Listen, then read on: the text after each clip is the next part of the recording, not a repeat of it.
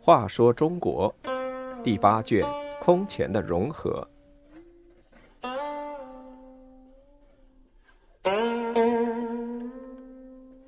七十短命王朝。齐末，萧衍在雍州起兵，他见荆州萧营胄犹豫不决，就利用两封空函，使计策让荆州和雍州联合推翻王朝。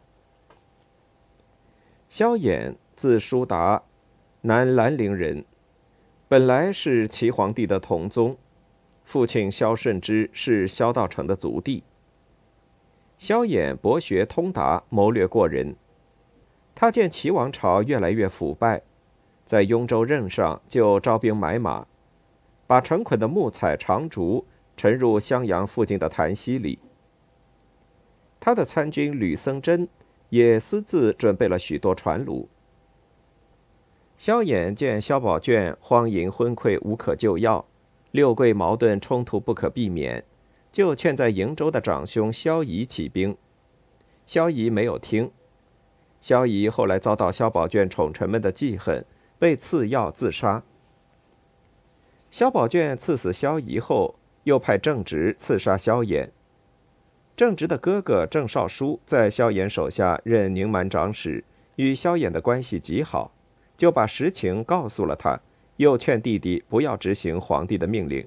萧衍总算逃过了难关。南齐永元二年（公元五百年的十一月），萧衍召集张弘策、吕森真、长史王茂、别驾柳庆元等人在家中商讨对策。萧衍说：“昏君的暴虐比殷纣王有过之无不及。我准备与大家一起。”同心协力，共兴一师，除掉这个暴君，怎么样？大家一致赞同。当天，萧衍就建立了大本营，竖起义旗，集结部队，共得士兵万余人，马一千多匹，船三千艘。他把沉在潭溪的竹木取出，建造船舰。可是橹桨不够，吕森真就把早已准备好的橹全拿来，每船两根。困难迎刃而解。当时，萧宝卷之弟南康王萧宝荣任荆州刺史，他年仅十三岁，大权落在了行抚州市萧营胄手里。荆州在雍州之南，与雍州唇齿相依，又是兵甲聚集之地，地位十分重要。萧宝卷派刘山阳带三千人马去江陵拉拢萧营胄。要他一起攻打襄阳。萧衍得知他的计谋，就派参军王天虎到江陵，给荆州的官吏们各送一封信。信里说，刘山阳西狩是为了进攻荆、雍两州。萧衍对自己的将佐们说：“荆州人向来就害怕襄阳人，加以荆、雍唇齿相连，怎么能不暗中与我们同心呢？”我们有了荆雍二州之兵，鼓行而东，一定能打败昏君。萧营胄得到萧衍的信，有点犹豫不决。这时，刘山阳已到巴陵，萧衍又及时派王天虎带了两封信，分别给萧营胄和他的弟弟萧营达。这两封信内都只有“天虎口据”四字。而事实上，萧衍并未交代天虎什么话。结果，萧营胄问王天虎，王天虎讲不出内容。天虎是萧营胄的亲戚，荆州人以为两人都隐瞒了什么事，人人产生疑问。刘山阳得知此事，开始猜忌萧营胄。军队到了江安就停止不前，一停就是十多天。萧营胄心怀疑惧，无计可施。晚上招来参军席产文等商量。席产文说：“江陵人一向惧怕襄阳人的骁勇善战，加上众寡不敌，进攻襄阳一定失败。即使得胜，最终也不会为朝廷所容。现在如杀刘山阳，与雍州一起起兵，立天子，号令诸侯，就可成就霸业。刘山阳怀疑不敬，正是不信任我们。”唯有斩王天虎，才能一举打消他的疑虑，诱使其前来，到时加以控制，定能一举成功。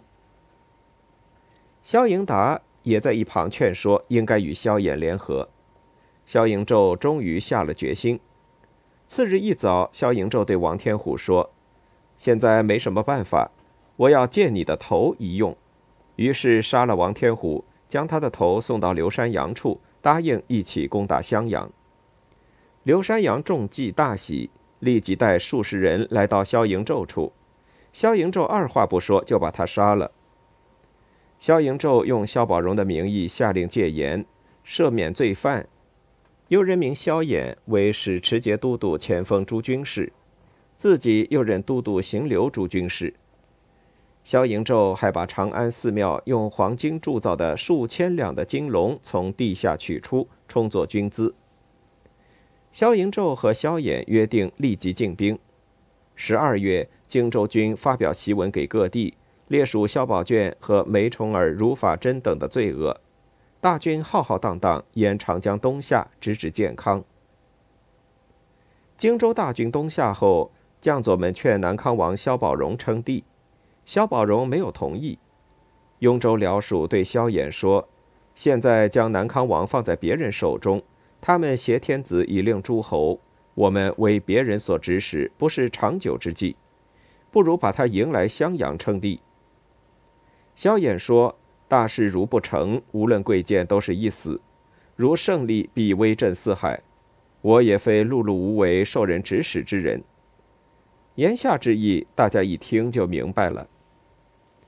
中兴元年（公元五百零一年正月），萧衍从襄阳出发。七月，鲁山和营城守军相继投降，萧衍军沿江而下，直达建康。萧宝卷派征卢将军王征国率十万大军守城，宦官王宝孙督战，并拉起朱雀桥，断绝退路，以示决一死战。萧衍大将王茂跳下马背，手持大刀，身先士卒向前冲杀。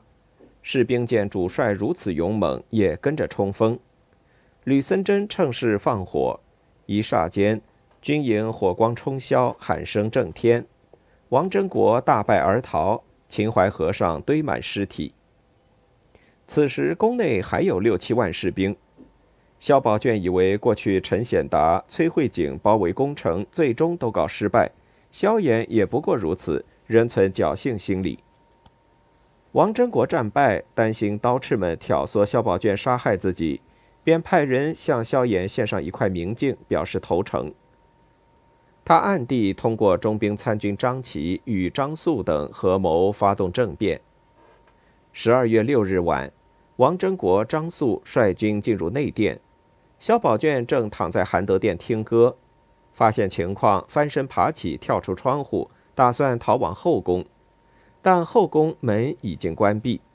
宦官黄泰举刀就砍，砍中萧宝卷的膝盖，萧宝卷顿时倒地。张琪上前一步砍下他的脑袋。这个作恶多端的昏君死时年仅十九岁，史称东昏侯。齐王朝从建立到灭亡仅二十三年，是南朝最短命的一个朝代。